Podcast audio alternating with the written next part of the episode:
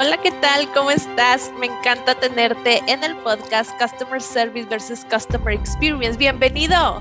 Mi nombre es Yami Almaguer Gil y soy autora del libro del mismo nombre. No sé si te acuerdes y si no te voy a invitar a que vayas y cheques el capítulo o el episodio anterior me refiero al anterior del anterior, porque recuerda que en este podcast, en un episodio habla una servidora y en el siguiente episodio tengo un invitado y vamos uno y uno. Bueno, vea el episodio anterior en donde es nada más conmigo porque hablé de las estrategias de movilidad en el área de servicio a clientes y el día de hoy te voy a compartir dentro de este episodio la continuación de estas estrategias de movilidad.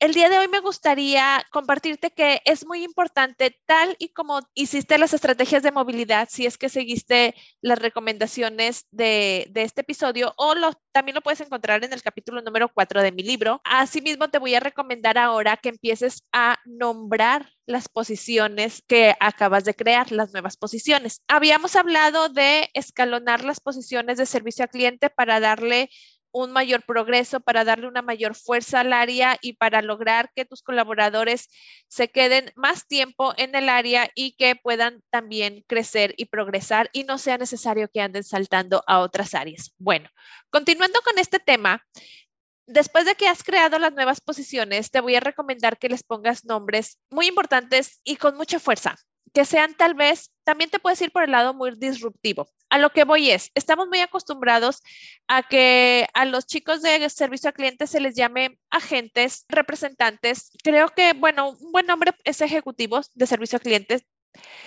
Eso es a, a donde voy. Vamos a ponerle nombres que realmente le dé fuerza y poder a su posición.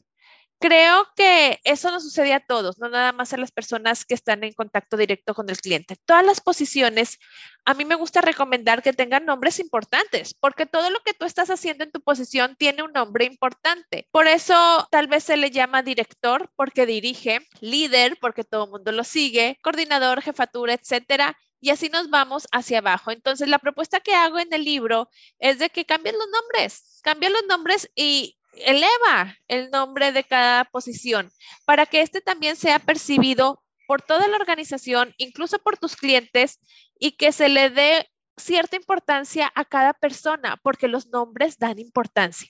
Aún y que ahora está muy ad hoc y muy en boga quitar los títulos de licenciado ingeniero y de hablarse de usted, lo cual estoy completamente de acuerdo. La verdad, a mí no me hace ningún cambio si te llamo Carlos, Ana, o si te digo licenciado Carlos, ingeniera Ana. La verdad, no me importa. Pero la posición del puesto que ocupas sí me importa, porque ahí viene a decirle a todos los demás qué es lo que realmente haces. Ahora, en el mucho, ahora se puso mucho de moda con todas estas startups y ahora con, el, con las nuevas empresas como Google, Facebook, Amazon, en donde se pregona la, parte plana de la organización, quitar jerarquías, quitar lugares, quitar oficinas y que todos estemos juntos y todos somos iguales, está bien, pero el simple hecho de ponerle nombre a la posición que tú tienes te da muchísimo poder mental y, eso te empodera también para que puedas realizar con mayor autoridad o autonomía tu trabajo. Ahorita te doy unos ejemplos para, para ver si me estoy dando a entender. Creo que podemos llegar a abusar de estas nuevas líneas de moda en donde empresas como las que acabo de mencionar promueven cero jerarquías y todos juntos en una sala, acostados en un sillón, trabajando. Está bien, si así, si así te funciona y si así lo quieres, está bien. En mi muy particular punto de vista, sigue funcionando la jerarquía y sigue funcionando las em, oficinas cerradas y sigue funcionando la privacidad e individualidad de las personas. Yo sigo promoviendo y yo estoy de acuerdo en que existan oficinas, en que exista lugares de trabajo privados y que haya salas, claro, en donde si la gente quiere ir, puede convivir todos juntos con los compañeros y acostarse en un sillón a trabajar o te puedes salir a la terraza a trabajar. Está bien. Hablando cuando todavía vamos a la oficina, porque debo decir que en el momento que estoy grabando este podcast, ahorita se ha enfatizado mucho el trabajo en casa por cuestiones que todos conocemos de pandemia pero no sé en qué año vayas a estar escuchando este podcast. Pero bueno, si todavía estamos hablando de las oficinas, yo sí estoy de acuerdo en tener oficinas cerradas. Yo sí estoy de acuerdo que entre más alto sea tu puesto, tengas un mejor lugar de trabajo. Creo que es parte del progreso del que hablaba la, en el episodio pasado. Creo que es parte de las aspiraciones que tenemos de las personas, de vamos progresando, vamos teniendo mejores lugares de trabajo, mejores lugares en donde vivir, mejores cosas, se vale, ¿por qué no? Pero si ahorita vamos a hablar de nombres, que realmente se relaciona con esto, pero si estamos trabajando en casa, los nombres te los llevas a casa, las posiciones te las llevas a casa. Te voy a dar un ejemplo. Me, me encanta Starbucks por varias cosas. Aparte de la experiencia que se pueda vivir al ir a comprar un café, creo que encuentro muchísimos detalles que apoyo en cuestión de lo que estoy platicando. Los chicos que te atienden en Starbucks no es una persona que se le llame el chavo de servicio a clientes, el niño de servicio a clientes, el muchacho, el joven, el que me atiende, el mesero, sin, ser despectiva con ninguno de estos, ¿ok? Estoy dando un ejemplo de que no se le llama agente de atención, no, se le llama barista. Y no todas las personas saben lo que es un barista. Si tú vas y buscas la definición, vas a encontrar lo que es un barista, pero así se llama la persona que te atiende en Starbucks, barista. ¿Qué diferencia? Le da un cierto conocimiento especializado al barista y no es el agente de servicio a clientes. ¿Me doy a entender? Lo mismo puedes hacer con tus colaboradores.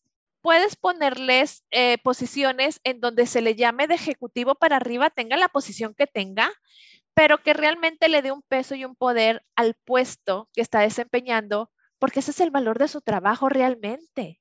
Realmente la persona que está en servicio a clientes tiene un valor que debemos de ponerle este nombre a, su posición. Y es más, a los clientes nos gusta. Cuando voy a Starbucks me gusta que se llame barista.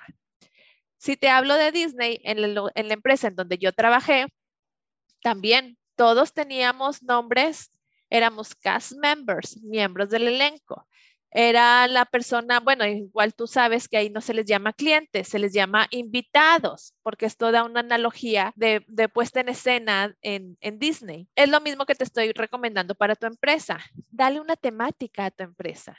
Si la temática de tu empresa es muy informal, entonces toma nombres disruptivos que también les haga sentido y los haga sentir bien a los colaboradores. Si tu empresa es un poco más formal, dales nombres más formales. Es más, si tu empresa es de un giro de la industria del, no sé, del acero, utiliza nombres que se relacionen con la industria del acero, la mueblera, qué sé yo, todos los giros que pueda haber. Chécate cómo en Starbucks también voy a volver a esta empresa porque me da mucho material de donde compartir los tamaños de los vasos.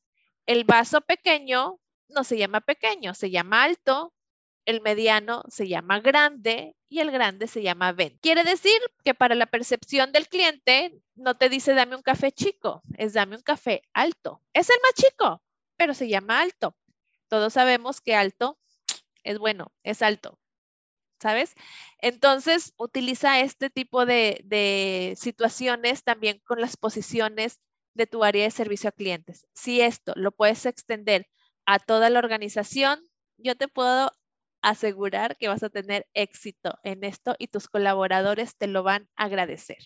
Entonces, si checas el episodio pasado, hablamos de estrategias de movilidad en donde vas a tener que recrear las posiciones de servicio al cliente, tal vez vas a tener que modificar ciertos perfiles y vas a tener que modificar las descripciones de puesto. Aprovecha, toma en cuenta este episodio y renombra las posiciones para que les des un valor, un poder y una autonomía a este departamento que es el más importante de toda la empresa. ¿Por qué? Porque tiene el contacto directo con el cliente externo y porque es la voz, es quien tiene la voz directamente del cliente externo. Muchas gracias por estar aquí una vez más. Espero que te esté gustando este podcast. Eh, ya sabes en dónde contactarme. Te dejo siempre en los en los detalles de información de, de donde lo estés escuchando, te dejo las ligas en donde puedes adquirir mi libro y recuerda que ya tengo estos temas en un curso online, digital, on demand, en la plataforma de Hotmart. Esto quiero decirte que los cursos en las plataformas de Hotmart son muy accesibles en precios y tienes toda la ventaja de poderlo escuchar cuando quieras, en donde quieras y en la comodidad de donde tú te sientas mejor. bueno chicos, los veo muy pronto. Gracias. Bye bye.